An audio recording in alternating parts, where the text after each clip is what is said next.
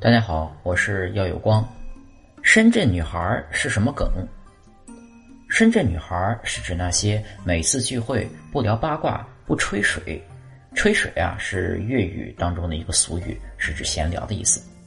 都是在聊如何搞钱的深圳女孩，买房、炒股、基金、项目、副业。